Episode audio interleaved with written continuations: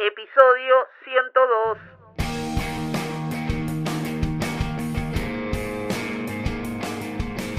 Episodio 102. Qué de bien lo Mi dijo, Gato ¿eh? Neta. Qué bien lo dijo. Se nota, se nota que fue a, Sí, a- al, al, a al Iser. Iser, no, al otro. Ah, ella fue a Iser. Yo soy de Isa. Ah. Un prestigio especial, Elisa. Sí. Es como, Sí. for- eh, como Formento. No, No, él no sé fue si Formento Formento Iser. fue a Cosal. Es más, Ah, esta noche bueno, tengo entonces- que ir a Cosal. Sí. eh, así que lo voy a ver a Formento, que hay un par de fotos de Formento. Para mí el, el ISER es como ir al, al Nacional Buenos Aires, por ejemplo. Es como, Y ¿no? sí, Es equivalente. Tengo que decir que sí. Y el COSAL vendría a ser el ILSE, ponele. El Ilse. Los que no van al. Los que no entraron porque los bocharon. Los que no entran en el, en el Nacional Buenos Aires tienen que irse. Sí. Buah. Ahí, este, después de esta digresión inicial, Nos eh, damos bienvenida, le damos la bienvenida a nuestros, A nuestros a queridos nuestros oyentes. al episodio 102. Eh, Yo soy Tinto, allá está Susanet. Hola. Y Willy, Y ¿qué tal? Willy, muy bien, Sí. muy bien. Estamos acá todos ah, Oh. haciendo chistes de locutores, Salud. que son los chistes más divertidos que existen. Sí, Sí. re divertido. Mucho Los más divertidos que los chistes sobre la loca de los gatos. Eh, mucho más divertidos. Ah, antes de arrancar con nuestro tema de hoy, eh, quiero decir una cosa, que el apellido Formento, que hablábamos recién de, de Jorge Formento, el, el célebre locutor, eh, casi un compañero coetáneo, no, es un poco más grande que Willy. Mucho, Eh, sí, sí. Sí, bastante, bastante más grande. Bastante más grande. Sí. En el libro Crónicas del Ángel Gris, de Dolina, Sí. en uno de los eh, episodios hablan de grandes renuncias y hablan de eh, algunas renuncias este, memorables que fueron en verso y hay un, hay un telegrama de renuncia que me lo acuerdo de memoria, son esas cosas, no sé, el Ángel Gris lo habré leído yo a los mm, 10 años, por decir algo, 11, 12, una cosa así. Y en un momento habla de un telegrama de renuncia en, en- en verso que dice así. Informo por la presente que a partir de este momento, al cargo que yo detento, renuncio redondamente. Lo saluda atentamente Ángel Natalio Formento. Es muy bueno el nombre Formento para, un, bueno. para un personaje. Eh, Formento, aparte, eh, rima con todo. Formento es buenísimo. Sí, sí, a mí Bueno. me gustaba hacer muchas rimas. Me acuerdo uno que escribí en un examen. Un desastre. ¿Con Formento? En un examen, no, no, no, en un examen de la secundaria. Sí. Yo, me- la profesora me llamó, yo estaba durmiendo, no sabía ni dónde estaba, me despertó, babeado, que yo, y me dijo, la próxima clase te tomo examen sobre esto. Y Chan. bueno, eh, le escribí en el- al día siguiente, a la siguiente clase me tomó examen y le escribí, el examen no lo entrego, hace mucho no trabajo. Le aseguro de funciones, yo no entiendo un... Carajo. C". Chan. ¿Lo dije acá eso? No, no lo dijiste, pero a mí me maravilla todo lo que Ah. sea rimas porque yo soy muy mala rimando, no, no sé rimar. Un desastre, un desastre. La profesora se largó a llorar en la dirección. Ay, Willy, vos realmente... Yo te iba a decir si, si no te había puesto un 10 por creatividad, No. pero aparentemente. Y no. bueno, y lo firmé todo, porque yo era de- extremadamente pavote, digamos. Eras muy bravo en Como el el día de hoy. No, eh, pavote, era muy tonto. ¿Cómo voy a hacer eso y a firmar todo? Y lo entregué contento. Es un chiste, le dije, es un chiste. Bueno, casi me echaron del colegio, qué sé yo. Pero bueno, Ay, ay, No, ay. Bueno. con rimas. Pero bueno, arrancamos, arrancamos con recuerdos y humor. Y no sé si el tema de hoy es humorístico, pero es algo que tiene sus raíces en, en una especie de estereotipo medio, medio humorístico. sí, sí, sí, sí. Sobre todo por los Simpsons, ¿no? Sí, a nosotros nos divertía un poco, eh, precisamente. ¿Cómo Tita. se llamaba? Tita.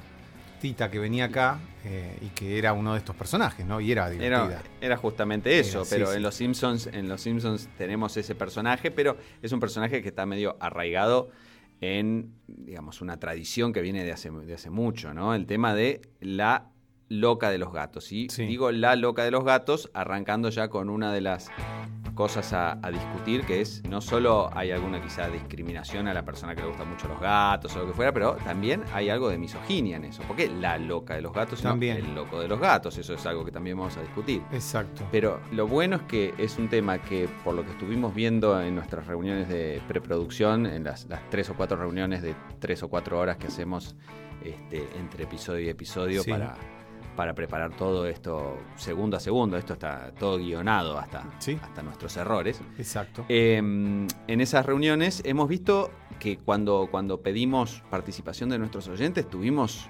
una, una respuesta notable. Y, Sí. y distintas, distintas opiniones muy variadas. Y muy comprometidas también con el tema de seguir adoptando gatos, sobre todo, Claro, ¿no? Claro, claro, de claro. no Porque acá, quedarse en, el, en el segundo gato, de ir un poco más allá. bueno, ese es el, el primer tema. El primer tema a discutir, me parece, es ese. Es que normalmente para ser considerada una loca de los gatos o un loco de los gatos, eh, tiene que haber muchos gatos en la casa. Tiene que ser una persona que notablemente esté rodeada de gatos. Y un gato, dos gatos no cuenta para ser el loco de los gatos. Ojo. Eh, para- Por ejemplo, mi abuela era la loca de los gatos. Y ella, Mm. pero no porque ella tuviera, ella tenía uno solo, que era Cacho, Mm. pero no era por eso, era porque ella alimentaba a los gatos de cada lugar a donde iba. Por ejemplo, iba a tu casa. Ah. Y entonces sabía que había un gato dando vueltas, entonces ella iba con una bolsita de comida y le ponía. Y ¿Tu a abuela partir- Sabina? Sí, y a partir de ahí eh, todos los gatos iban a comer a tu, a tu patio. Claro, Claro, claro. claro. pero hay gente que hace eso, que, que pone, a, a Ah. pesar de que los gatos no son propios, a los gatos de la calle o gatos de algún vecino, que sé yo, pone comida afuera o a cierta hora sale y se sienta en la vereda. Esas a personas califican puertear. como, como loco, loca, locos. Yo creo que si yo Loques lo. se diría. Y puede ser. El inclusivo sería loques. No sé, no sé cómo se pronuncia la X, no sé, a mí me complica mucho el inclusivo, no sé, pero ponele que loques. Loques de los gatos. Eh, Eh, los que dan de com- comida en la Florencia Echeves, la periodista escritora Florencia Echeves, Sí. ella pone eh, comida a Tomás O'Malley, que es el gato de la cuadra, es un gato adoptado por el barrio. Ajá. y ella Mm. le pone un plato de comida, o sea que ella le da de comer. Bueno, pero eso no, eso no cuenta, quizá, porque yo pienso que si un, un barrio se puso de acuerdo en adoptar un gato, claro, o los obligó ella. No, ah, no sé, no sé, me parece Ah, que, que es de todos, pero el tema, que yo lo he visto en el Animal Planet en estos días, eh, yo le, le- le estoy sacando a mi mamá cada vez que voy a comer eh, a su casa,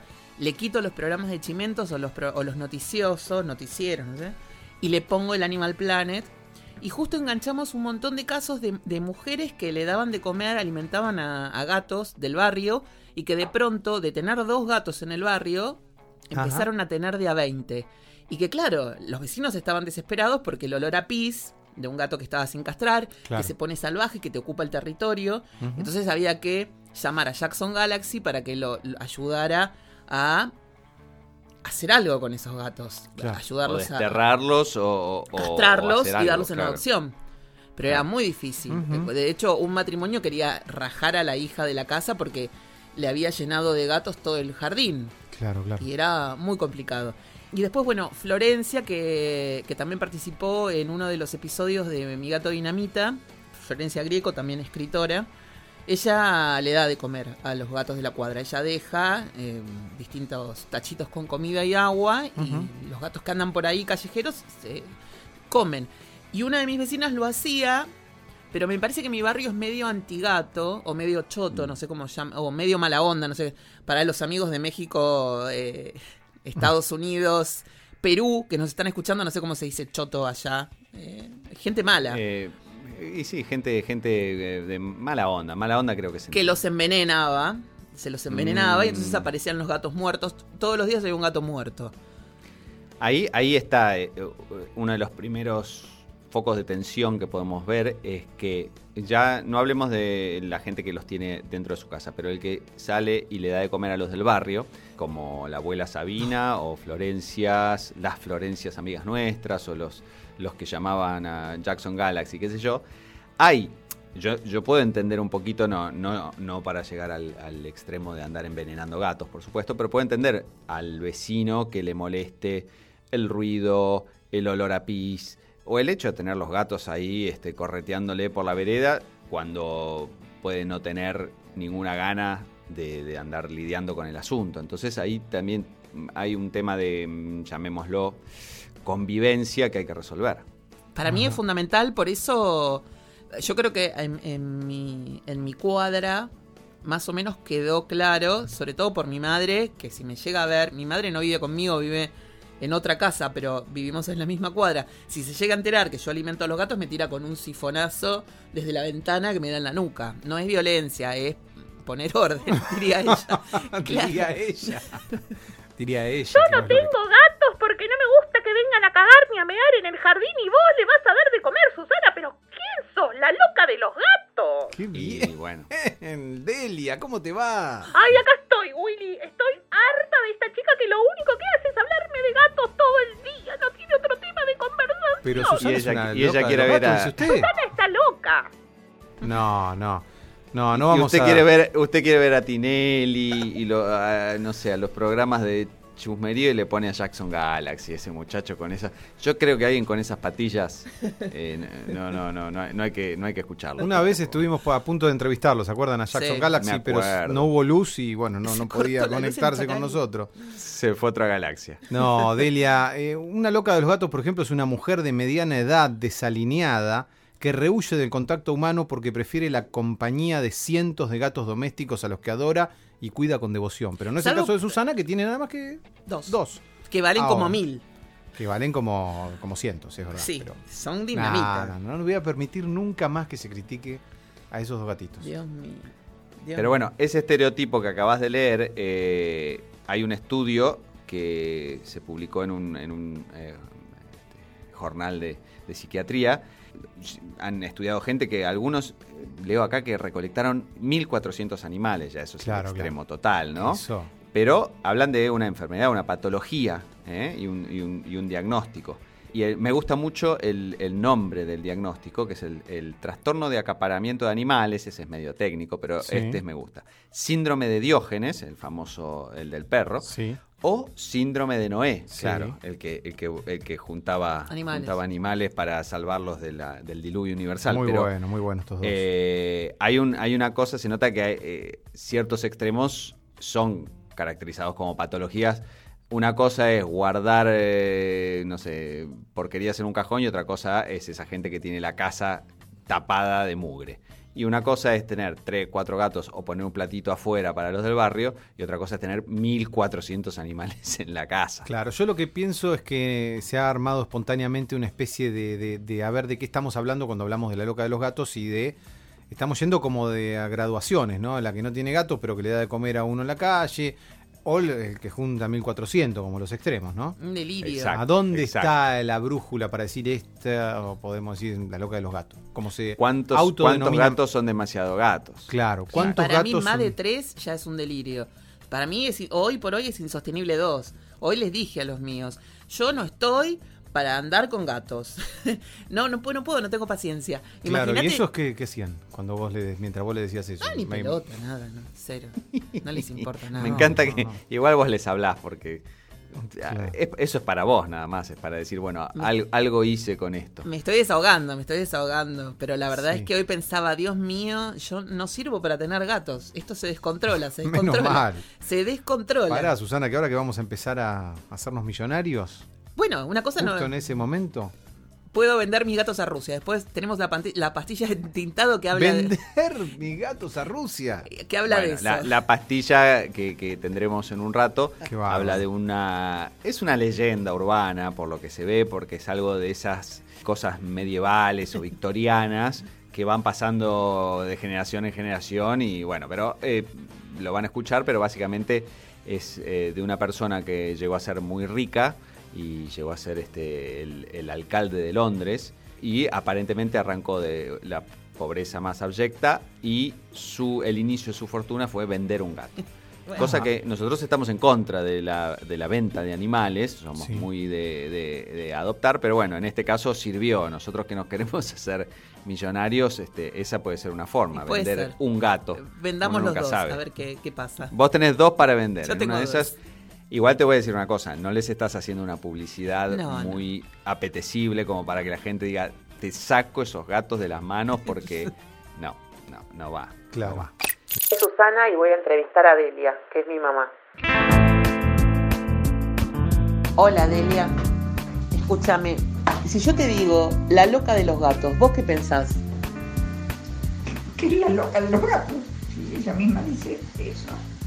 Bueno, pero vos qué pensás, que es una persona que acumula gatos o que es una persona que está loca y que además tiene gatos? Que está loca y que además tiene gatos. ¿La abuela Sabina era la loca de los gatos? Lo Susana Salguero. ¿Alguien te considera, Susana, la loca de los gatos? Sí. Aparte de tu mamá. Sí, sí, mucha gente. Mucha gente y a mí me pones muy mal, muy mal, muy Ah, mal. esa es la otra, la otra pregunta. ¿Cómo te pone? Me te- angustia mucho. Claro, por todo el, primero por el concepto, por lo que significa la loca de los gatos. Segundo porque El, el estigma.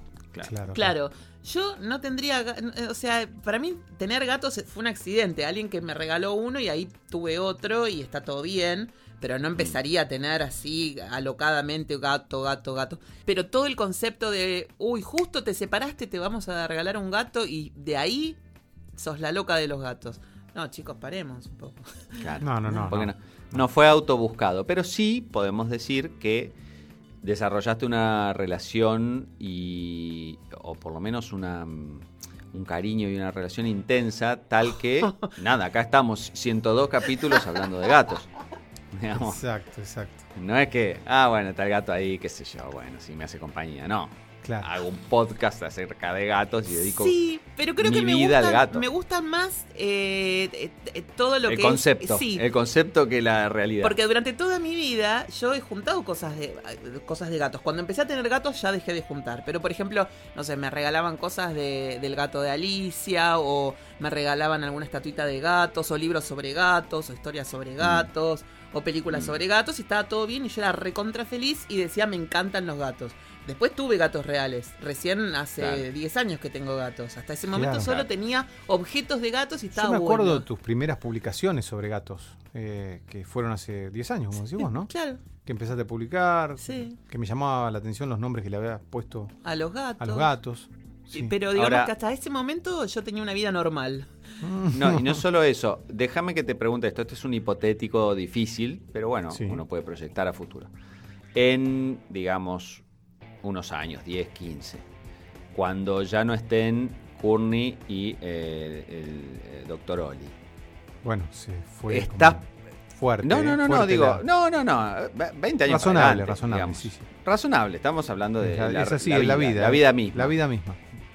los no, no, no se reemplaza un gato, ¿no? Pero ¿tendrías otros gatos? ¿Adoptarías otros gatos o un gato eh, para siempre estar con algún gato? ¿O en algún momento de tu vida futura pensás en estar eh, sin gatos? Cero gatos en tu, en tu vida. En esto soy súper bipolar, pero súper bipolar. ¿eh? Paso de un nunca más voy a tener gatos a cómo no voy a tener otro gato. Claro. Pero claro, todo el es tiempo, difícil. esto varía segundo a segundo, ¿eh? Porque esta mañana me sucedió. Dije, nunca más, Claro. nunca más, nunca más. Se van estos y nunca más un gato, ¿eh? No soporto más esta vida. Y al rato, ay, qué ganas de tener otro gatito. Y el otro día, sin ir más lejos, no se lo, no se lo conté a mucha gente, creo que a, a una persona sola. Estaba, pensaba en Antonio, y que es mi, mi- mi gato, y entonces eh, yo le hablaba a Antonio, al, a donde, al, al- al- universo, Al éter, y le decía, cuando yo esté mejor y, y- y me sienta como en posición de volver a adoptar un gato, espero que vos me mandes al gato correcto. Tocan el timbre. Mm. Hola Susana, soy la vecina al lado, la del adiestrador de mascotas. Sí. Encontramos un un gatito bebé. Queríamos saber si era tuyo. No. No, le dije, no, no, no es mío, no es mío, no es mío. Y no bajé. No bajé. vos. Dije, cualquier Pero cosa Susana, después vos le pediste una señal al pobre Y al Antonio. instante. Antonio hace al instante, te manda la, digamos, una respuesta clara y arrugaste como la mejor. No, pero yo le dije cuando estuviera bien, ahora no estoy bien. Claramente. O por ahí él te ve bien. No, y dice, pero "Ya es que lista". él te ve bien, él sabe que estás bien. A veces uno se cree que está mal y no está mal. En realidad estás bien. Sí. estás. Pero yo ahí dije, la a mí me pasa como psicólogo, tengo pacientes que vos decís, pero no está tan mal como este muchacho cree. Y uno de afuera lo ve claramente.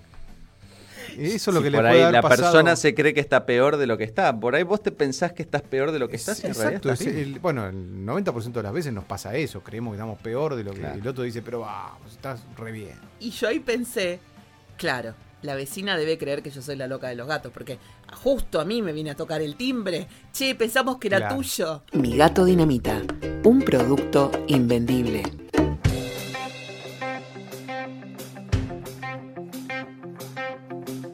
Que bueno, hay una bipolaridad dentro de lo Muy. que es este tu futuro. Yo estoy Sí. intrigado por si querés contar un poco qué es lo que pasó que te llevó a decirles semejante cosa a estos dos personajes de tus gatos. Es que estoy a full con bromatología en casa. eh, eh, Mm.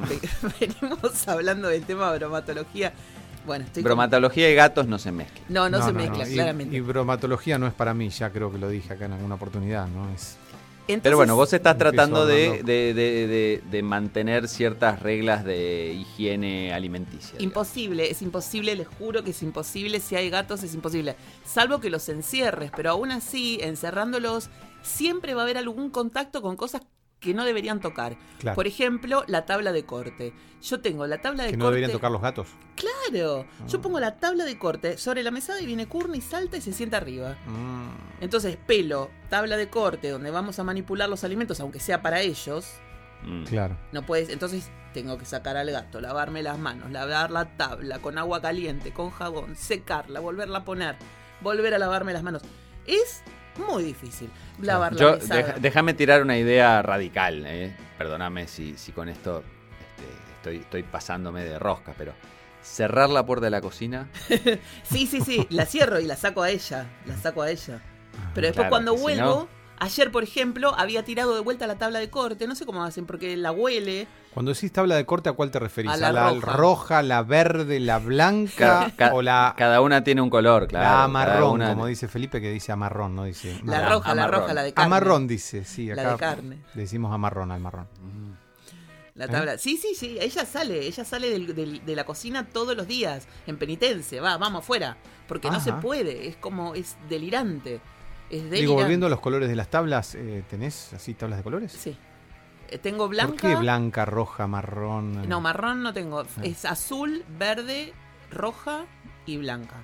Las, las, las de casa tienen como una especie de solapita que tiene hasta el dibujo.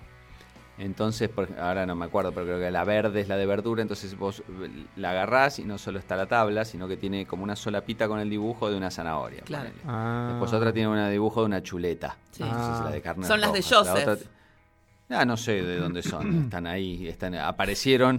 Calculo que les habrá comprado alguien acá, pero son así, entonces es muy fácil darse cuenta. Claro, sí. No, sí, yo tengo unas de madera con unas rajaduras. Te que- pido por favor. ¿Eh? ¿Sabés cómo ¿Qué agarra, ¿sabés cómo se agarra ¿Por la bacteria a la ¿Qué tiene de madera con uñas y dientes? La bacteria la no se va más de ahí. ¿Qué vos decís que no? No, yo le quise tirar la tabla de corte a mi mamá el otro día y casi me tiré a ella a mí. Al, al Ahora, vos estás entre la bromo- bromatología, el fermentismo, Todo, todo. ¿no? Eh, es delicado el- la conexión bromatología-fermentismo, porque yo hice, bueno, ahora hice masa madre, estoy haciendo yogur y todo eso, y digo, ¿cuándo las bacterias están bien y cuándo están mal? No, pero ¿Cuándo ahí los están bien. bichitos... Y sí, pero ¿cómo sé cuando el yogur Yo se creo que la bromatología se, se ocupa de la bacteria mala, ¿no? Pero Claro. hay algunas que son difíciles, hay algunas que son difíciles. Pero si vos dejás el yogur por fuera de, de la, de la heladera, no sé, fermentando, Claro, un- no sé, ¿fermente el yogur? Y sí, Es fermento Sí, eso. sí. Y sí. Claro. Eh, digo, Es- bueno, ¿cuánto? Eso que- seis horas, empiezan a crecer bichitos malos. Yo no sé si comería un yogur que, que eso yo no lo comería, pero sé que a los gatos. Yo lo te hice pero- yogur Claro. eh, y bueno, lo hice como... No se hacía, entonces estuve como 12 horas con el yogur afuera de la heladera. eh, Salió hasta que riquísimo. se y- hizo. Hasta que se hizo. Y no murió nadie. No. Yo me acuerdo no. de mi, ma- mi mamá de chico, a mí me decía, esta es, es muy buena. Suponete que, no sé, me quería hacer un, un pan y una tostada, ¿no? Y voy a agarrar el pan y tenía, viste, ya cuando empiezan a tener alguna manchita verde. Y mi mamá decía, pero tostalo igual. es- el Roquefort tiene lo mismo y no pasa nada. Ay, Ese- Delia ese era dice su- lo mismo. Claro. esa era su teoría. El Roquefort tiene lo mismo y no pasa nada. Digo, pero yo a los seis años me daba cuenta, pero yo pensaba, mamá, el Roquefort y esto, digamos, debe ser algo distinto. No. No debe ser el mismo bicho. Te Creo digo, no. cuando la manteca se pudre y se pone fea, tiene exacto el olor del Roquefort y, y se pone verde como el Roquefort. ¿Y también la comés? Así que... No, yo lo que. Nosotros es el mismo teníamos olor. una familia de amigos queseros. Y cada vez que yo decía, mamá, ese, ese, ese queso, por favor, te lo pido.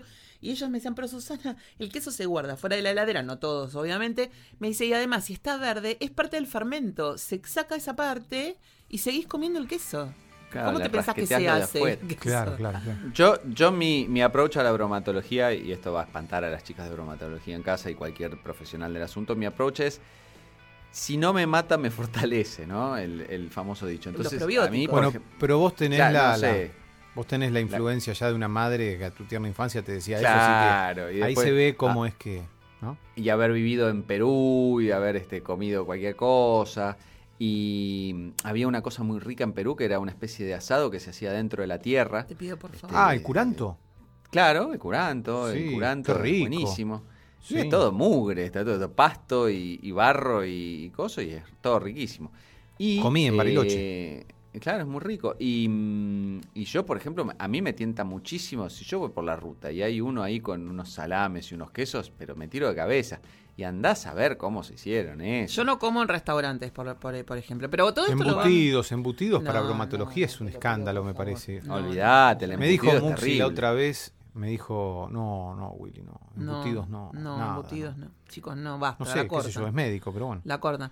Escúchame, nosotros tenemos acá agendado en nuestro cuaderno de notas contactar a las chicas de bromatología en casa para que para tener un, un episodio puntualmente bromatología y gatos Sí, o para- bromatología y animales, porque eh, Sí, los perros, verdad, que me parece mucho más complicado, que andan por el Uf. pasto, por la calle pisando caca de otros Ay, perros y entran a tu casa después y se suben a la cama. A mí ya eso de solo pensarlo ya me está dando un ataque de nervios. Ay, no, Así que eso lo tenemos para otro otro especial, me parece no, no, no agotemos el tema, no agotemos el tema. No, no, pero, y con un Alplax me voy a tener que tomar yo de los nervios. porque Olvídate. Pero la, la, la, este, La loca de los gatos no se preocupa por la bromatología. La estereotípica loca de los gatos No. no, le, pro- no le preocupa la No bromatología. se da cuenta, porque- ese es el tema. No, Por eso no, yo no. siempre Claro. digo que más de tres gatos no, porque no podés saber si uno vomita, si uno está enfermo, si a- uno tiene pulgas, cómo sabés cuál es, cómo los empezás a diferenciar. ¿Cuál es cuál? Que eso es Bueno, lo que si le es por la- eso, es interesante también no tener más de dos hijos por ahí. Sí, ¿no? Obvio. Ya está, Obvio. claro. Tenés tres, ya decís, ya te perdí. Te No, sa- no sabés los nombres. Claro, Mi, no, mi- no. mi teoría es uno para cada uno. Entonces, película nosotros, de- nosotros tuvimos dos. Uno agarra uno, otro agarra el otro y listo.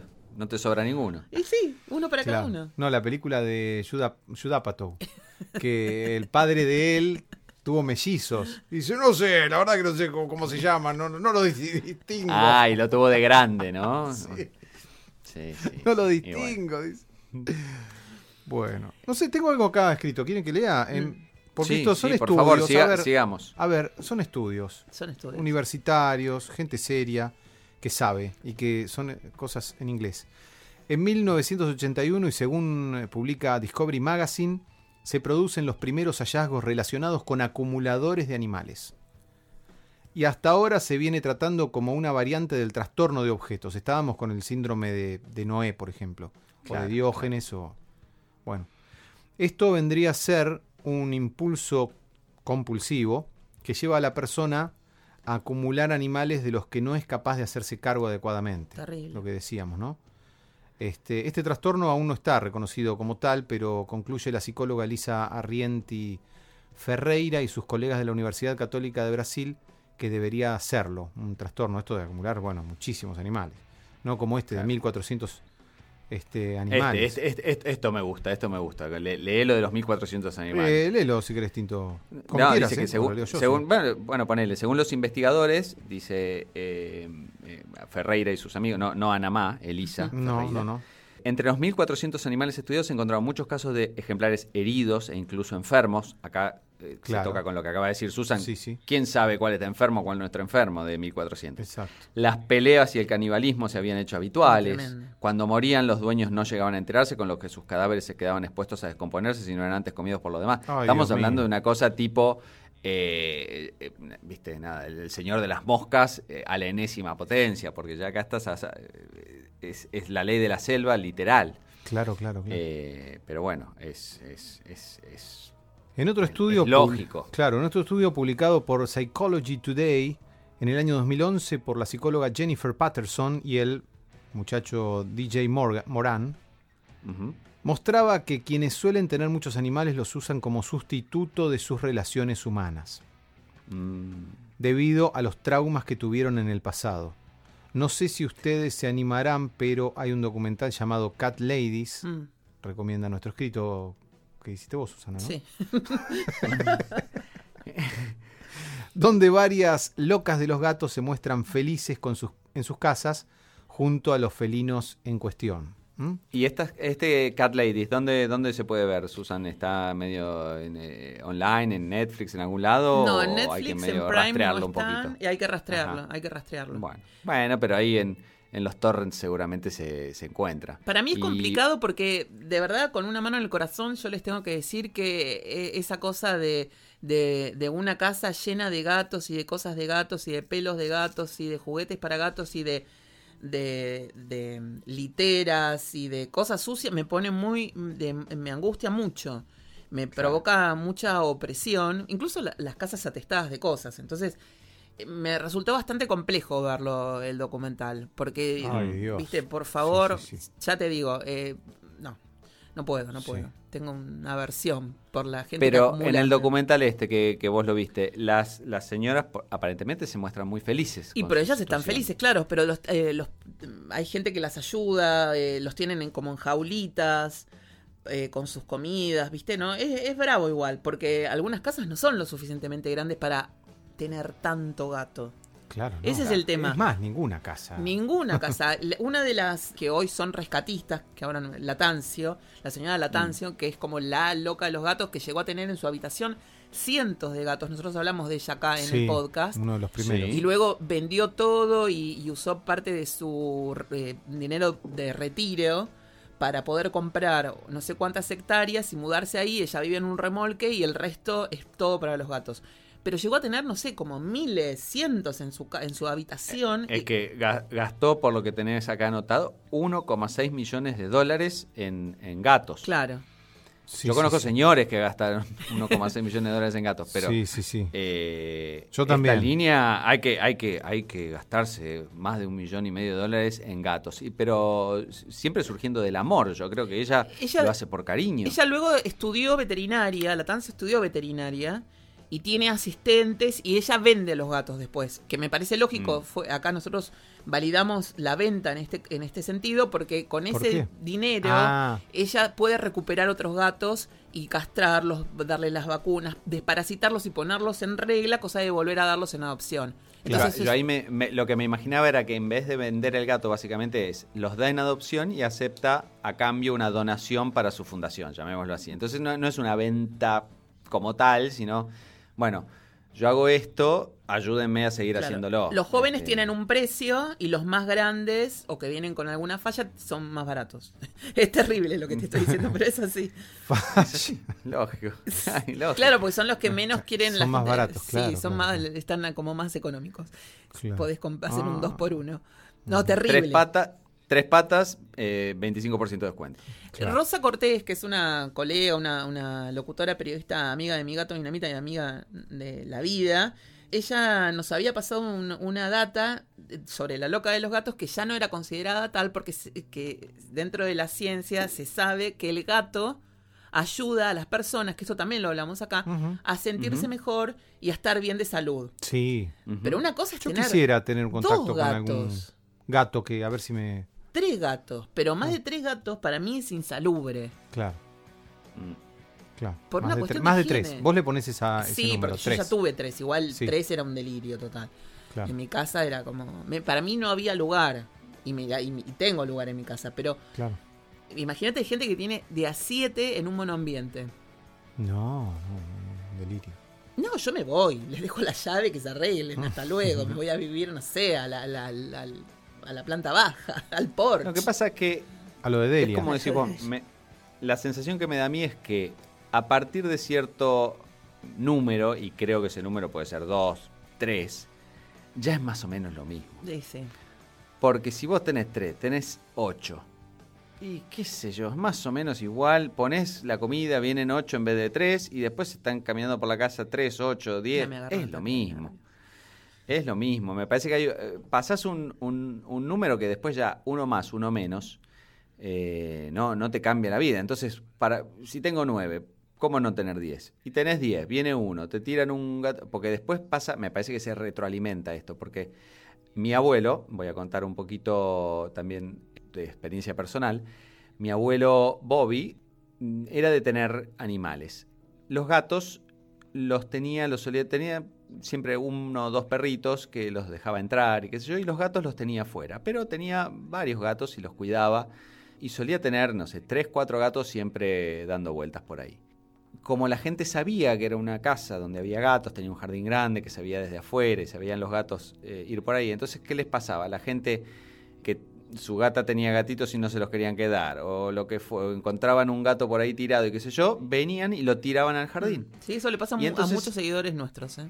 Y claro, porque vos tenés cuatro gatos y la gente dice, y este, la verdad, Es el loco de los gatos". yo no lo puedo tener, se lo, es- se lo tiro. Y, y la persona que tiene cuatro gatos dice, y que ya le gustan, tiene comida para cuatro gatos, cinco es lo mismo que yo, y se va quedando. Entonces me parece que es un, se retroalimenta y se hace una especie de círculo vicioso del, del- del aficionado al gato que termina siendo el loco de los gatos. ¿Era loco de los gatos? No. De los No, animales. era.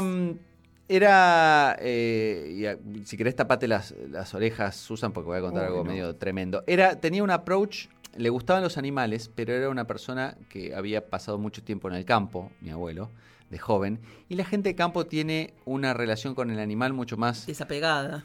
desapegada y utilitaria y, digamos, lejana a los sentimientos. Sí. Entonces, si alguna gata quedaba preñada y tenía gatitos y no los teníamos dónde llevarlo, qué sé yo, no los llevaba a adoptar, que yo los ahogaba a los gatitos. Y yo de chico... mm, Abuelo La Bobby. primera vez, eh, mi abuelo Bobby era así. Pero alguna vez me dio impresión y después eh, lo veía como algo mm, eh, casi de... de, eh, a ver, estos gatos van a sufrir, o qué sé yo, o este gatito nació y está medio mal, y qué sé yo, cortémosle el sufrimiento. Era casi una, una caridad de parte de él, pero lo sentía ahí. A mí me pareció una crueldad, y a él le parecía que estaba haciendo algo positivo para, para, para la población de los gatos. Mira, estos gatos sobran. Listo, bueno. Claro. Saca truque. Bueno, ahora- le- Saca los- truque le mando. Ahora, ¿en qué momento que, que ¿Cómo pasamos? resolvemos La, esto? tengo a Susana no, que está no hay nada, no hay nada que resolver. Yo cuento de simplemente descomponerse. Eh, el approach, el approach utilitario al gato. Yo pero, soy una de los gatos, no me podés decir esto. No, pero lo que tranquila, quiero decir tranquila, es que tranquila, tranquila, tranquila, Sí. tranquila, tranquila, tranquila. sí, Para sí que pasaba Susana que le, le dejaban gatos y ya después eh, eso era más de joven y más de grande empezó a aceptar más sí que se quede Ahora tenía, cuando tenía ya tenía entonces- más tiempo Tenía muchos gatos, pero no era un loco de los gatos. O sea que tampoco No, eso no. define el ser loco, loca de los gatos. Exacto, era, era un tema de número, pero no, no, no era, no era tipo, ay, tengo un apego fantástico a los gatos, denme más, denme más. No, no, o sea, estaban ahí y si le Claro. tomaba cariño lo dejaba y si no, no pasa nada. Bueno, lo que pasa es que ¿Cuántos la matices? diferencia acá, me parece, está en el, en, el, en el género, que eso era un poco la discusión. ¿Por qué un tipo que tiene, por ejemplo, Horacio, nuestro vecino, que tiene como mil gatos en su casa, no es el loco Mm. de los gatos? ¿Y por qué Tita, la señora de la otra cuadra, que tenía toda su casa testada, que no se podía pasar por la esquina, que era un olor apestoso? Sí, sí, sí. era la loca, bueno, porque era la loca de los gatos, claramente. Murió, murió. Y de las palomas Sí, también. Y de las palomas, las palomas. dejaba comida en la vereda. Para los que no saben, en el estudio de Dinamita, una cuadra, teníamos una loca de los gatos, Tita, Sí, que sí, tenía Tita. en, en la esquina. Primero no podías pasar, sobre todo en esta época cuando empezaba el calor, porque te morías del olor. Y la señora, además de tener los gatos en muy malas condiciones, porque yo los veía, había uno, uno naranjita que era una, una belleza, pero estaba todo roto y todo Sí, mugriento. Y ese tenía hijitos, porque bueno, obviamente no estaban ninguno castrados. Y ella tiraba comida para los gatos y para las palomas en la puerta. Entonces era todo, todo mugre. Sí, sí, sí. Claro. Un horror. Un horror. Y bueno, cuando se murió, para limpiar todo eso tuvo que venir el ejército, no sé, porque Sí, había sí, mucha sí. gente, policía, bomberos, todo el mundo limpiando. Yo te digo una cosa, le pongo un- le tiro una molotov a la casa y, yo había pensado eso también. Somos, somos como muy terminantes, ¿no? Es que me parece que ahí Hoy ya está insalvable. está como No, no, no, yo, dinamita. ese era mi abuelo, yo no, yo no soy, yo no, no, no- apoyo este y pobre, no se puede defender ya desde la desde Lo hubiésemos llamado a, a Bobby, ¿eh? Bueno, Lo hubiésemos llamado a Bobby. En Quequén, el vecino nuestro, un señor que se fue dejando así estar y se convirtió en una especie de linchera. Sí. Eh, un hombre muy querido, muy amigo, eh, con quien íbamos a pescar y todo. Y ahora el otro día fuimos a pescar con él y con Felipe y él estaba perdido. Se quedó trabado en la escollera entre las rocas, Pobre. entre las piedras. Bueno, este, empezó a tener muchos gatos, muchos gatos, muchos gatos. Y el otro día en- en- entrábamos y por ahí pisabas alguno. Porque Ay, era, no, por No, no, favor. horrible, horrible. Puede ser Sí. una señal de, de senilidad, ¿no? De, o de- de demencia, este, Sí. eso. Pero bueno, no, no sé, si- no, yo creo que lo había contado. No, no lo bueno, contaste, mi no abuelo lo era contaste, lo muy campestre, muy campestre para No, esto, no, ¿viste? Hasta yo me lo acordaría. Ah. Estás escuchando Mi gato dinamita. Hola dinamitas, habla Valeria, la humana de Catalina, Leri. Con respecto a la frase de la loca de los gatos, estoy de acuerdo con que es totalmente sexista. Toda la idea de la loca de los gatos, de una mujer que no pudo casarse y tener hijos y formar una familia convencional, entonces se dedica a acumular gatos y está bastante desequilibrada emocionalmente y no es alguien que rescata y tiene en buenas condiciones a sus gatos, sino que los va acumulando y los tiene ahí como puede y hasta asusta a los niños. Este, nada, una idea espantosa y totalmente sexista porque no tiene un equivalente masculino, no hay un loco de los gatos. Así que bueno, muestra los prejuicios de nuestra sociedad tan machista. Pero creo que con el tiempo nos hemos apropiado de esa idea y le pusimos humor y es una forma de quitarle todo ese peso negativo y ese prejuicio. Incluso en, en inglés he visto expresiones como crazy cat guy o crazy cat people, ya para eh, haciéndola más inclusivo, eh, de, incluso, valga la redundancia. Y me parece que está bueno y es gracioso y, y, la realidad es que quienes amamos a los gatos y vivimos con gatos, un poco locos estamos porque mm, sabemos que son complejos los michis, así de fascinantes como son, son complejos. Que esa idea idílica del gatito mimoso ronroneando y amasando, en la realidad eh, son apenas algunos momentos y después puede ser más complicado. Pero bueno, aún así los amamos y queremos darles lo mejor, así que un poco locos estamos. Y además fantaseamos siempre con tener alguno más, por más que después no lo hagamos, algunos sí. Y bueno, yo personalmente no tengo muchos gatos, pero tengo cosas de gatos. Tengo, en mi casa tengo calcos en, en algunos ambientes. En mi casa y en mi trabajo tengo eh, almanaques. Tengo eh, espejito de cartera con eh, motivos de gato, tengo un neceser de gatos, adornos de gatos que me regalan eh, y muchas cosas las compro a los rescatistas para poder colaborar con esa tarea tan hermosa que hacen. Así que bueno, yo siempre hago el chiste eh, de que estoy haciendo carrera para eh, cuando llegue a la edad de jubilarme recibirme oficialmente de loca de los gatos y nada, es una manera de decir que son parte de nuestra vida y así queremos que siga siendo. Que bueno, besos, vamos adelante, Crazy Cat People. Le vamos a mandar el carnet. Le mandamos, le mandamos. Eh, eh, eh, ella era Leri, ¿no? Leri.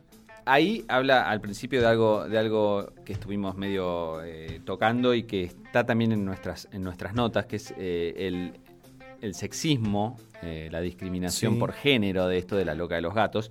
Y acá hay un, hay un estudio hecho sobre, bastante reciente, sobre los millennials de Estados Unidos y sus mascotas, que muestra varias cosas. Una, que, que mucha gente está posponiendo paternidad para, para cuidar animales, ¿no?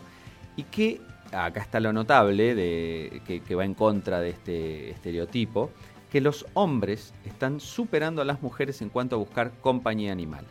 De acuerdo con un estudio de Mintel Group, una empresa privada de investigación de mercado de, de Londres, el 48% de los millennials hombres estadounidenses entre 18 y 34 años tienen gatos. 48%. En comparación con el 35% de las mujeres. Así que realmente lo que vemos es que ese, ese estereotipo de que la mujer es la loca de los gatos está, me parece que perdiendo su asidero en la realidad. Sí, el sí, tema sí. Es, el- es la forma, ¿no? Porque uno nunca va a decir, ay, Willy es el loco de los gatos. Siempre No, es. eso No sé, bueno. no lo van a decir seguro. Susanete es la loca de los gatos. Bueno, es lo, es lo que dice Leri ahí, porque Claro. no está eh, el loco de los gatos, este, y, y la loca de los gatos ya quedó como una frase humorística y, y- y como que engancha más y nadie dice el loco de los gatos. Pero eh, la realidad está comprobando que, que- que no es tan así. Estamos empezando a armar la- las batas, porque la loca de los gatos usa bata. Claro, sí, sí, bata, y bata, el pelo todo batido y un gato ahí en la cabeza. Claro, Claro, ahí, claro, para empezar a vender el, para el merchandising, ¿no? batas de mi gato dinamita para las locas de los gatos. Bueno, la bata remit- remitiría a algo del orden de la depresión, ¿no? Claro, Alguien que no sí. se levanta de la cama, Sí, o que no Exacto, sale de su que no casa. sale de su casa. Sí, Y tenemos, Sí, estamos gente que... patologizando claramente a la loca de los gatos. sí. Bueno, acá, acá en, en uno de los eh, de las respuestas que, que tuvimos a nuestra convocatoria, Marivale, arroba Marivale73, dijo, tengo tres gatos y ando siempre en bata. Entonces ya dice, sospecho que estoy sobrecalificada para, lo- para ser eh, loca de los gatos. Pero el tema de la bata, claro, remite a eso, a esa- a la depresión o al encierro de la persona que no directamente ni se viste. Cuando se haga entrega de los premios Mi Gato Dinamita, el, el premio que sería una bata, por ejemplo, en Una bata es buena, en- ¿eh? No, Una una, bata. una, ¿Cuál una sería? estatuita. Una bata real Una y le ponemos la La bata. estatuita, ¿de qué sería? De la loca de los gatos. Está el obelisco con las caritas, Ah. está esto. ¿Esto sería? Una señora col- con gatos colgando por el... Y Claro. la bata, la, pero la bata ya la viene bata. como, como un Pa- souvenir. La bata de regalo, como las chicas de las chicas de Qué bueno. eh, esto es un crimen. ¿Que regalan cuchillos? No, tienen, ya tienen merchandising, abrieron un shop este, y, les mandamos un gran saludo a ellas, pero abrieron un shop y se pueden comprar una remera, podcast o una taza, pero bueno, nosotros también podemos hacer la bata, la bata de mi gato dinamita y la persona que se compra una bata. Unas con pantuflas el logo de también, mi gato ¿eh? dinamita, Una- las pantuflas de mi gato pantuflas. dinamita, ya directamente para mí hay que mandarle a, a la gente del Borda y barra o el Moyano, según Lo vamos a- corresponda. Claro. A Ah, que podemos a hacer contacto a través de Horacio, que Horacio, tiene al hijo en el borda. Sí. Directamente hay que Sí. mandarlo, directamente hay que mandarlo. Sí. Con, con el envío le mandamos directamente ya El la, pasaje al borde. la- la internación, sí. A ver Sí, qué claro. otros mensajes tenemos eh, escritos o orales. Si quieren leo un par de, Dale. de- de mensajes escritos breves, después tenemos uno más largo de, de nuestro amigo Mauro y- Lorenz. y, diseñador de nuestro logo, Mauro. Tenemos, por ejemplo, a, a Nati, eh, arroba Magul Paraguaya, que dice, Estado, cada vez que veo pasar un posteo para adoptar a un Michi, me tengo que morder los codos para no buscarlo. Así que tengo todas las condiciones para ser Cat Lady. ¿eh? Eh, porque eso es una cosa que se ve mucho en Twitter y calculo que en Facebook también, no voy mucho a Facebook, pero debe aparecer mucho, el, la oferta de- Sí. del gato en adopción Sí. y la gente que se tienta enseguida y, y es así. Tenemos a- acá un, un hombre saltando eh, y mostrando que este estudio es real, a Wilson Campanera, este, arroba Wilfercamp, que dice que ya es el loco porque tiene cinco gatos. Acá pasando ampliamente el límite Susanet de tres. Sí. El, el Susanet Limit de tres. Y Crazy tenemos Cat a, eh, Ah, sí.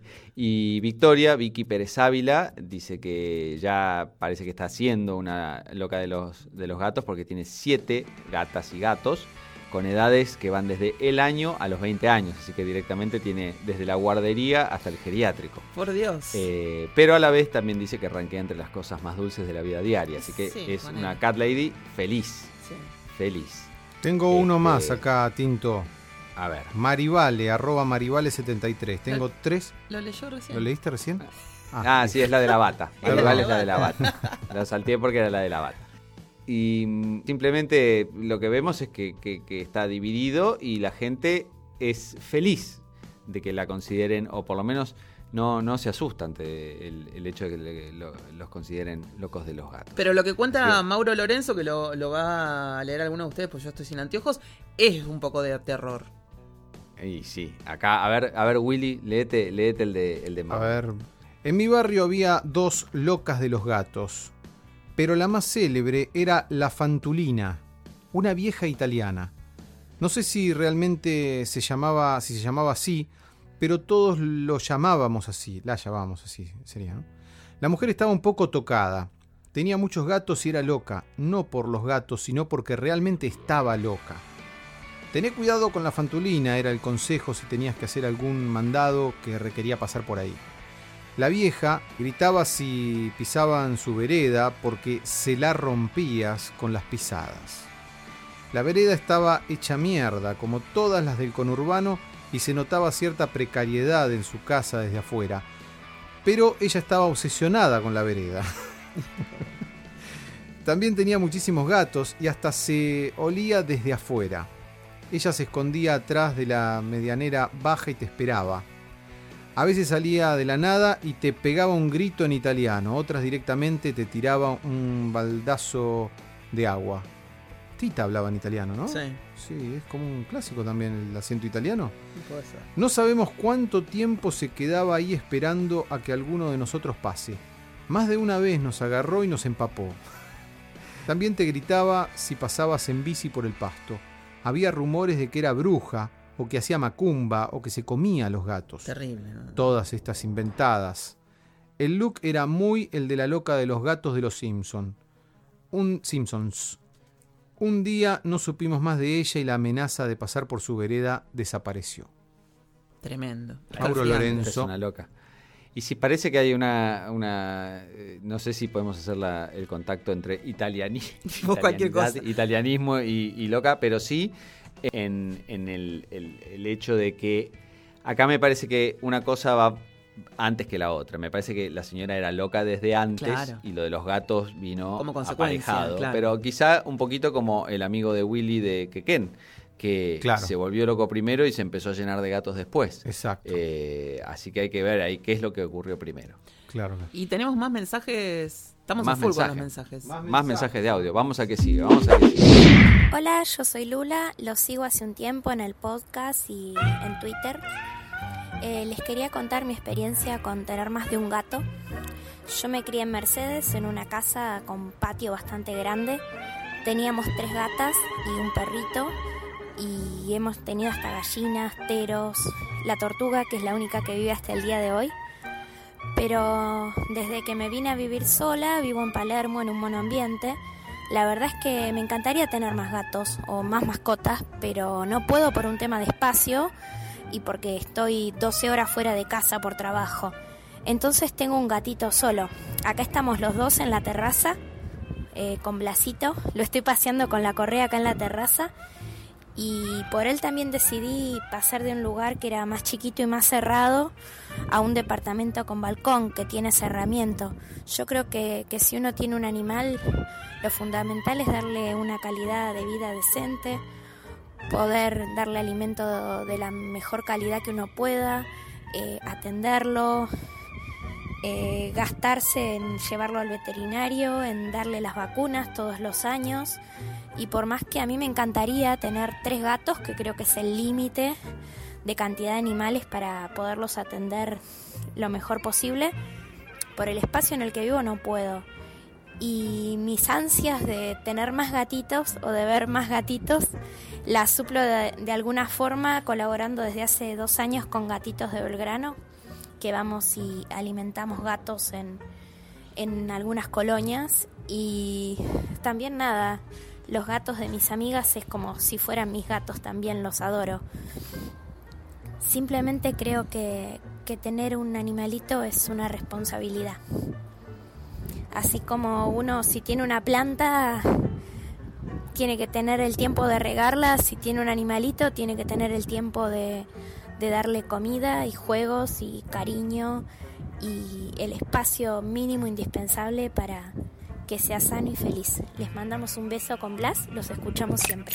Lula es muy, muy interesante lo de Lula porque yo recuerdo un, un tuit de ella donde contaba que vivía en un monoambiente oscuro, creo que era interno, un departamento interno, y que cuando a veces sacaba al gato por alguna cuestión o tenía que llevarlo en tren al, a, no sé, al veterinario, el gato se desesperaba por ver el paisaje y por ver la luz. Y entonces ahí se dio cuenta de que tenía que cambiarse de lugar e irse a otro departamento donde pudiera tener un poco de entrada, sea luminoso. Claro, Sí, claro. se Por mudó a algo con, con balcón, por lo que cuenta, y también tiene una terraza Sí. donde lo estaba paseando, de hecho, en ese momento. Sí. Y bueno. creo que acá vemos un ejemplo de una persona con quizás una- un potencial de ser, entre comillas, loca de los gatos, de, de- de tener Estuviste- muchos... No, no, no, por- digo, para a- adoptar muchos gatos, etcétera, etcétera, Sí. pero que se da cuenta de los límites, los límites de el lugar donde vive, de los límites de... Una persona de- con la el- responsabilidad que, Claro, el que- tiempo que, que le puede que dedicar. promovemos. Y, y lo canaliza por otro lado, que es este mm, colaborando en una en un grupo de gente que, que le da de comer a, a gatos este, en el barrio, etcétera, etcétera. Me parece que es como alguien que eh, frena un poco esos impulsos y sabe canalizarlos de una manera lógica, ¿no? Claro, claro, exactamente. Sí, sí, sí. Sí. Mi gato Dinamita convocó a Frutilla. Frutilla es una influencer, youtuber muy famosa. La pueden encontrar los que tienen Prime Amazon. Ajá. En, bueno, buscan Frutilla Picante y ahí la, la van a encontrar. Sus episodios de YouTube ya están ahí disponibles. Es muy divertida, es muy hipnótica y tiene una gata que es muy linda. Es una gata carey. Y nosotros la convocamos para pedirle como influencer Sí. su opinión. Y si puedo ponerla en punta, a ver. Hola, mi gato Dinamita. Bueno, soy frutilla. Eh, con respecto a la loca de los gatos, sí me parece un término bastante sexista, es como que se le dice la loca de los gatos y nunca hay como un loco de los gatos, no entiendo por qué. Pero por otro lado me da un poco de risa y yo me asumo como una eh, loca de los gatos o más bien como una amante de los gatos eh, y podría vivir rodeada de gatos hasta el fin de los tiempos. Así que me parece que podemos tomárnoslo con humor. Y sospecho que en el fondo los que impulsaron el término fueron los mismos gatos. Yo creo que algo se traen entre manos y ellos son los que difunden los rumores. Bueno, les mando un abrazo gigante. Acá tenemos una teoría conspirativa a nivel, a nivel los Sí. gatos son extraterrestres, ¿eh? porque Sí, sí. me gusta, me gusta que no, no directamente, pero puede ser que nos metan ideas en la cabeza y, y todo el asunto del loco de los gatos sea, sea un invento de ellos para tener más gente este, bajo su poder y, y dándoles de comer y, y manteniéndolos a pesar de, de no vivir en un lugar este, adecuado. Los locos de los gatos que están escuchando en este momento, locos y locas, pueden buscar en el canal de Frutilla, de- en el canal de Frutilla Picante, un video donde ella presenta comida, que es su gata, y van a ver lo que ¿Cómo es. se llama? Comida. Es buena, es buena. ¿eh? Es divina, es divina. Y tenemos otro, otro, otro testimonio. Más testimonios. más. Bueno, Sí, sí, sí, tenemos acá el... Un el lujo los testimonio testimonios de la- oyentes hoy, ¿eh? Bueno, estamos, estamos felices, felices con, con- con la participación de nuestros oyentes. Ahí vamos con el último que tenemos para, para hoy. Hola, soy Natalia, soy la mamá de Milanesa. Eh, tengo una sola gatita, tiene 10 meses. Y lo que me pasó, más allá de ver repetidas veces, escuchar lo de la loca de los gatos o eh, tal cosa de los gatos, como con una connotación negativa, hace un tiempo atrás discutí con un varón eh, sobre el tema de la lucha feminista y ser feminazi y todo.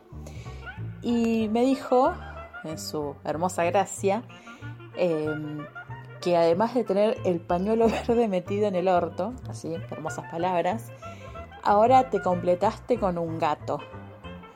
Eh, más fracasada no podía ser. Eh, y agregó que de acá a un año te voy a ver llena de gatos eh, y siendo una loser. Entonces, sinceramente me molestó mucho. Creo que me molestó más el tema que se metiera con mi gata eh, y mi amor de madre, madre humana eh, que el tema de referirse a mi, a mi militancia feminista. Pero bueno, eh, es algo bastante común que asocien el, el tener gatos con, con el fracaso y con el descuido. y ojalá tuviera 50 gatos. Bueno, no podría mantenerlos, pero por ahora tengo una sola. Yo lo que, lo que tengo para decir al respecto es que cuando una persona quiere ser violenta con otra, no importa si tenés un gato, tenés un perro, tenés tres hijos, sos soltera, sos viuda, sos separada, tenés muchos novios, igual siempre va a encontrar algo fulero para decirte y para tirarte en la cara. exactamente, coincido, coincido. Entonces, es así, es así. Sí. Es, es- es la excusa de la que se van a agarrar, pero eh, no, no importa qué, eh, de algo.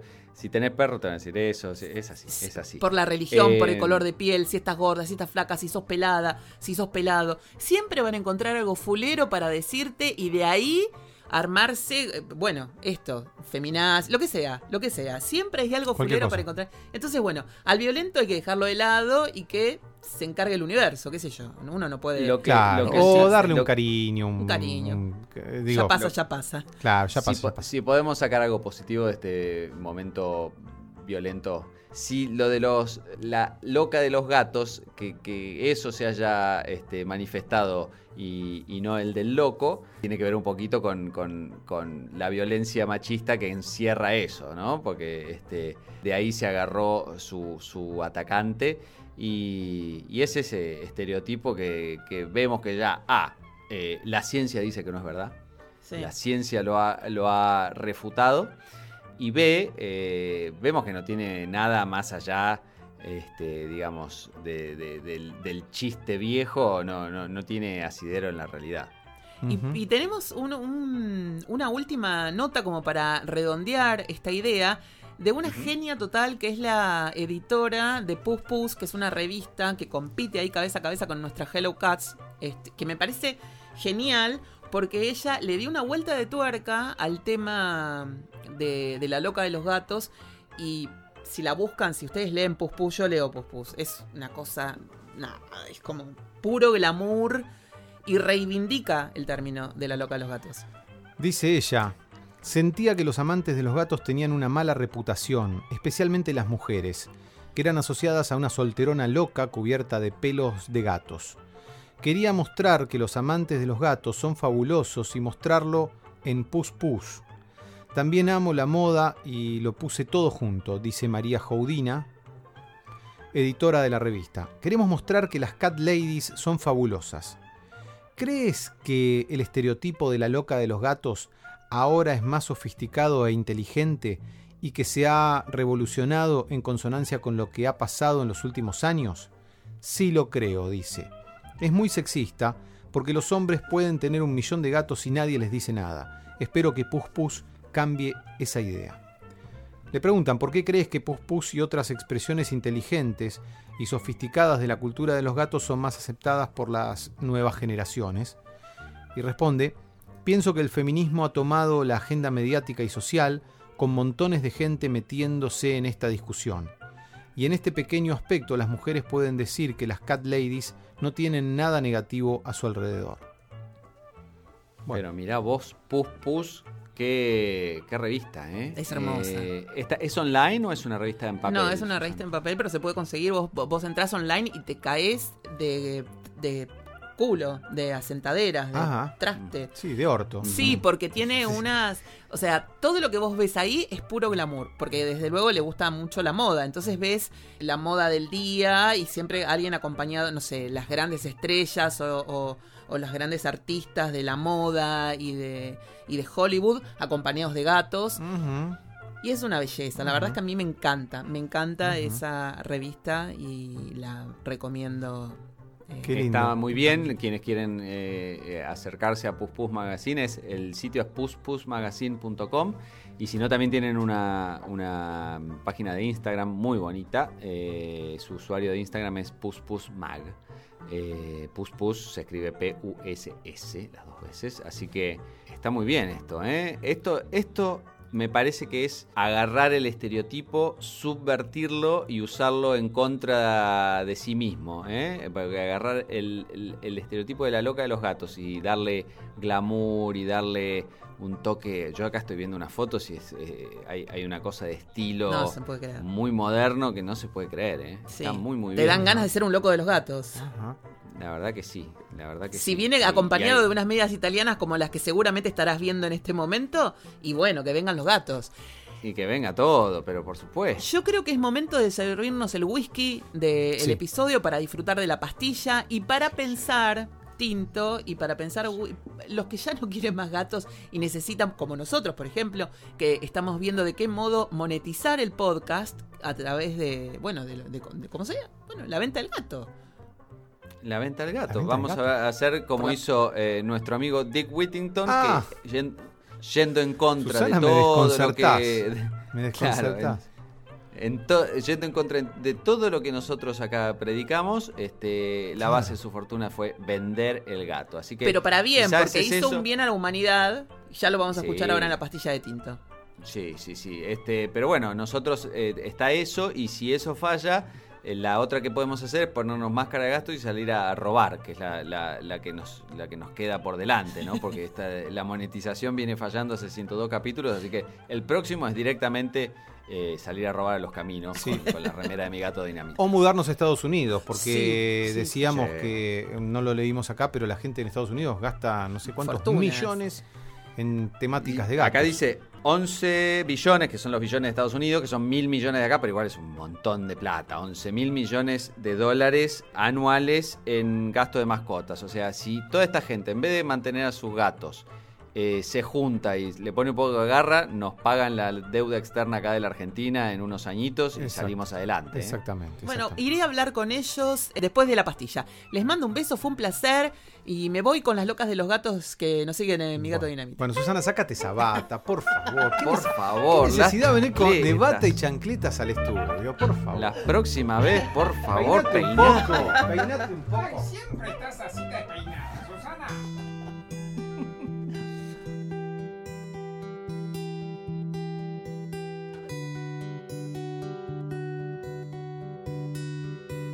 Cualquiera que lleve algún tiempo escuchando nuestro podcast, o incluso si este es el primer episodio con el que se cruzan, sabrán que somos grandes impulsores de la adopción responsable de mascotas, particularmente gatos, y que nos oponemos a la comercialización de nuestros compañeros felinos. Pero curiosamente, la fábula que hoy traemos a colación tiene como base la venta de un gato, hecho que deriva ni más ni menos en la fama y la fortuna de su protagonista. Se trata de un señor que verdaderamente existió llamado Richard Whittington, un mercader y político inglés nacido en el año 1354 y fallecido en 1423, que llegó a ser alcalde de Londres en cuatro oportunidades y financió en su momento proyectos tales como la construcción de desagües en las áreas más pobres de la ciudad o un pabellón de hospital dedicado a las madres solteras. Su fortuna era tal que a su muerte fue mayormente invertida en un proyecto filantrópico llamado The Charity of Sir Richard Whittington, que aún hoy, casi 600 años después, continúa ayudando a gente necesitada. Sir Whittington provenía de una familia muy acomodada, como solía ocurrir en aquella época medieval con los personajes que llevaban a ocupar puestos de poder. Pero su popularidad inspiró una especie de fábula folclórica que, en un rapto de licencia literaria, lo transformó en un héroe proveniente de una infancia de pobreza absoluta. Existen muchas variantes de la historia, pero a grandes rasgos gira en torno a las aventuras de un pobre niño huérfano llamado Dick Whittington, que llega a las calles de Londres para probar fortuna. Allí se dedica a lustrar zapatos y con el primer penique que gana por su trabajo, se compra un gato. Luego, Dick es empleado como parte del equipo de cocina en la mansión de un próspero mercader llamado Fitzwarren. Dicha cocina estaba infestada de ratones, pero el gato de Dick resultó ser un gran cazador que rápidamente dio cuenta de los roedores. Fitzwarren justamente estaba en esos momentos organizando una expedición comercial marítima, y Dick decide asociarse al emprendimiento aportando su gato cazarratones. Pero una vez zarpado el barco, Dick Whittington se desencanta con su trabajo en la casa de Fitzwarren, que pagaba poco y nada, y decide abandonar Londres para regresar a su pueblo natal. Sin embargo, cuando estaba por partir, Dick escuchó las campanas de la iglesia conocida como Bow Church y creyó escuchar en ese sonido la promesa de que si daba la vuelta y se quedaba en Londres, entonces llegaría a ser alcalde de la ciudad. Volvió entonces a su duro trabajo y quiso la suerte que el barco de la expedición de Fitzwarren llegara a tierras de un rey moro en las costas berberiscas, quien al intentar ofrecer un banquete a los mercaderes ingleses, encontró que sus salones estaban infestados de ratas y ratones. Pero sus invitados ofrecieron los servicios del gato de Dick, que rápidamente dio cuenta de todos los indeseados roedores, y el rey moro quedó tan impresionado con la proeza que pagó en oro diez veces más por el gato que por toda la carga de bienes que traía el barco. Así, a la vuelta de la expedición, la parte de las ganancias que correspondía a Dick Whittington era suficiente para que su fortuna superara ampliamente a la del mismísimo Fitzwarren. La historia concluye con Dick casándose con la hija de Fitzwarren y transformándose efectivamente en alcalde de Londres, tal cual habían augurado aquellas campanas. La historia de Dick Whittington y su gato continúa siendo muy popular, representándose año tras año en escenarios del Reino Unido en forma de pantomime o panto, que es una variante de teatro musical dedicada a la familia, derivada en parte de la tradicional comedia del arte italiana, y que se representa con mayor asiduidad en épocas navideñas. Así que ya saben, amigas y amigos, quizás ese gato que hoy los vuelve locos trayendo las lauchas que caza por ahí, pueda llegar a ser la clave de la fama y la fortuna en el futuro de sus vidas. Desde aquí les deseamos que tengan tanta suerte felina como el bueno de Dick Whittington. Esto fue Mi Gato Dinamita. Seguimos en Spotify, Instagram, Twitter, YouTube y Facebook.